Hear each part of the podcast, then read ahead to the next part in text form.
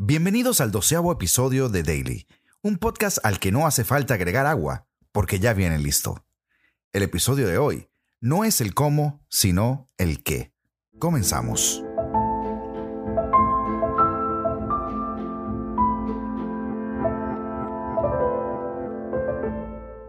Dos segundos y fracción para que suene la chicharra. Séptimo juego de la final y los Bulls pierden por diferencia de dos puntos. La estrategia está cantada. ¿Qué importa si es por debajo de las piernas o por la espalda? Pero la pelota le tiene que caer a Michael Jordan. Lo sabíamos todos. Los que estábamos detrás del TV, los que estaban en la cancha, el entrenador rival, los rivales. Michael se suspendía hacia atrás, con su fly, ese floating tan de él.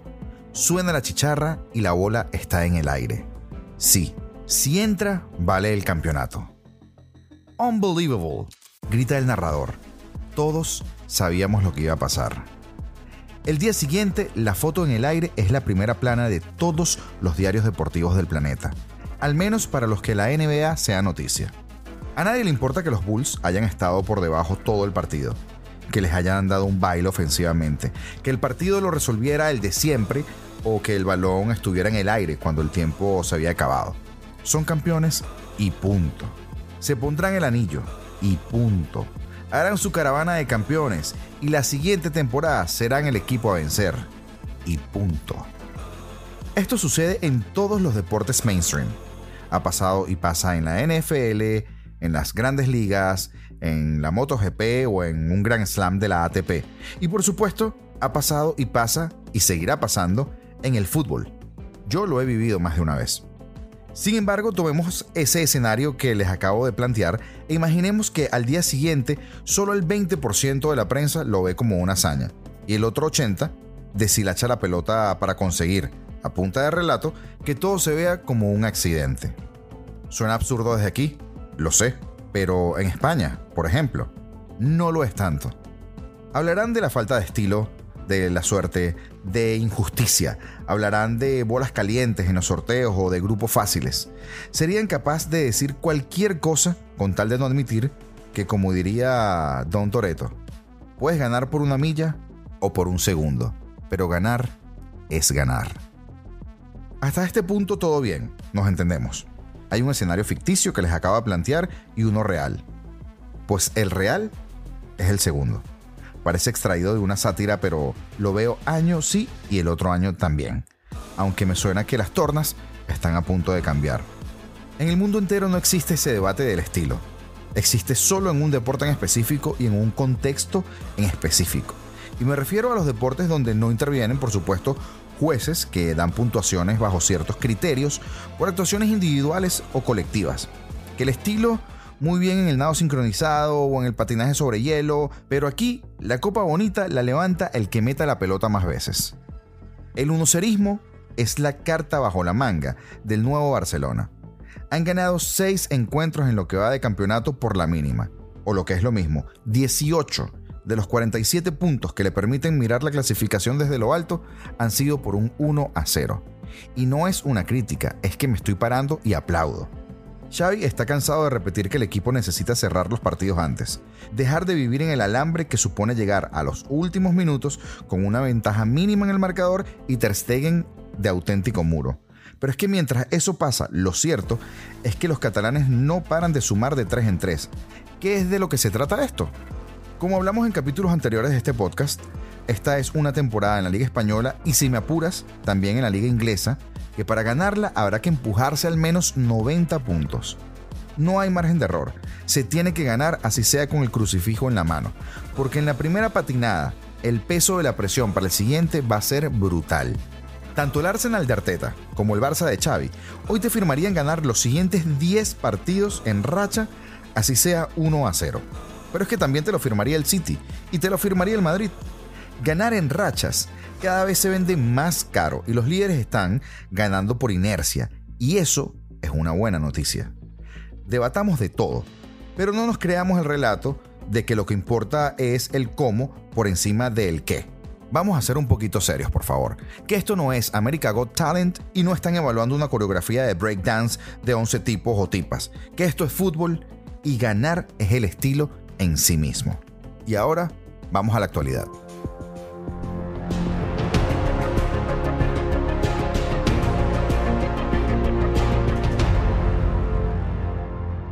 Mbappé sí que se sabe vender. En otras noticias del marketing, el futbolista del PSG, Kylian Mbappé, fue pillado viendo el derby entre el Real Madrid y el Atlético durante una gala benéfica de la Fundación Stronger. El delantero acudió a un acto del club, pero no se perdió ni un segundo del derby copero. La imagen está por todos lados en redes sociales. El internacional francés aparece sentado junto a Archaf en una story de Instagram que mostraba imágenes de la gala. Mbappé se puso el encuentro en el móvil mientras eh, tenía lugar el evento en el Pavilion Gabriel de París. Nota que por supuesto deben estar tomando no solo los del Madrid ni los del PSG, sino Ogilvy, Publicis, Walter Thompson, cualquier agencia de publicidad grande, porque lo de este chico, fuera de la cancha, es todo un masterclass de marketing. Y pasamos de Mad Men a la Superliga inglesa, porque Casemiro lidera el triunfo del United con doblete y exhibición, para darle el pase a los octavos a los Red Devils. Un estelar Casemiro dio el triunfo 3 por 1 al Manchester United con un doblete. El United se atascó en la primera parte, pero a raíz del primer gol de Casemiro, los Red Devils se dieron un festival. El Manchester United salió al partido mandón, con posesiones de balón muy largas y ejerciendo una gran presión que provocaba las pérdidas del Reading en la salida de balón. Los Red Devils estaban muy bien posicionados sobre el campo y tanto Casemiro como Eriksen estaban recuperando muchos balones ante las imprecisiones del Reading. En el minuto 54, Anthony se inventaba un pase de fantasía para Casemiro y este, en vez de propiciar un zapatazo, picó el balón por encima de Lomley para poner el 1-0 en el marcador con una sutileza increíble.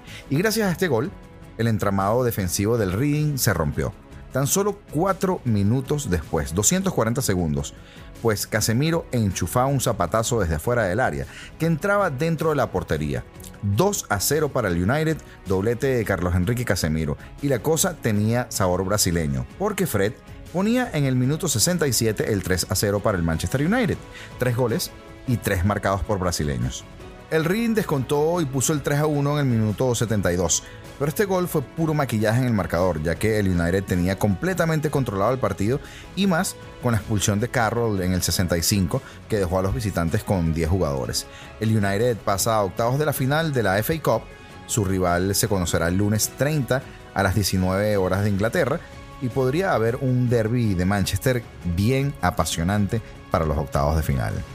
Y una mala noticia, que no es precisamente para los Devils, es que Dembélé estaría casi descartado para el partido de la Europa League entre el United y el Barcelona, pues se espera que esté unas tres semanas de baja. El francés notó molestias en su pierna izquierda después de un sprint para la disputa de un balón con un defensa del Girona. Dembélé tuvo que parar la carrera al notar estas molestias. Después de unos minutos en el terreno de juego, probándose para ver si podía seguir, pidió él mismo el cambio al banquillo. Pedri entró en su lugar en el minuto 26 de partido y Dembélé eh, no se fue al vestuario, sino que se quedó en el banquillo. Desde que Xavi llegó al Barcelona, el jugador prácticamente no se había lesionado. Su última lesión tuvo lugar en noviembre de 2021, justo cuando llegó el nuevo entrenador, pero una vez recuperado ya no había vuelto a tener ninguna lesión hasta este domingo. No quisiera yo imaginarme que tuvo que ver algo la portada del Sport y lo empavó. Y Wesley Snyder sigue siendo polémica por sus constantes ataques contra los mexicanos Edson Álvarez y Jorge Sánchez. El Ajax es quinto lugar de la R-Divis y llegan a siete partidos ya sin ganar. El mal paso del AFC Ajax en la presente temporada de la R-Divis en los Países Bajos llevó a la directiva a cesar al técnico Alfred Schreuder y colocó por lo tanto a John Heitinga, el ex defensa del Atlético de Madrid, como director técnico interino. El equipo de Ámsterdam suma seis empates en fila y siete partidos sin ganar.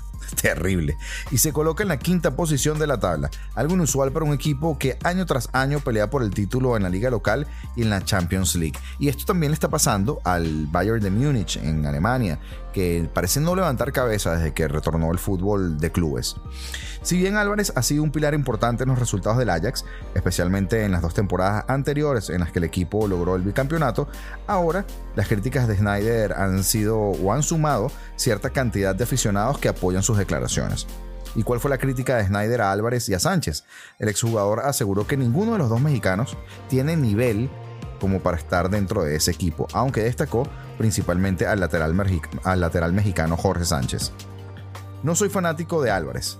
La semana pasada también dije algo de Sánchez.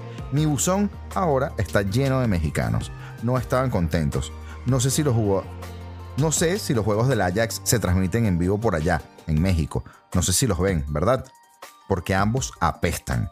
Esto, wow, estas fueron las durísimas declaraciones de Wesley Snyder en un programa de su país, donde ahora pues él tiene su papel de comentarista y de analista de fútbol.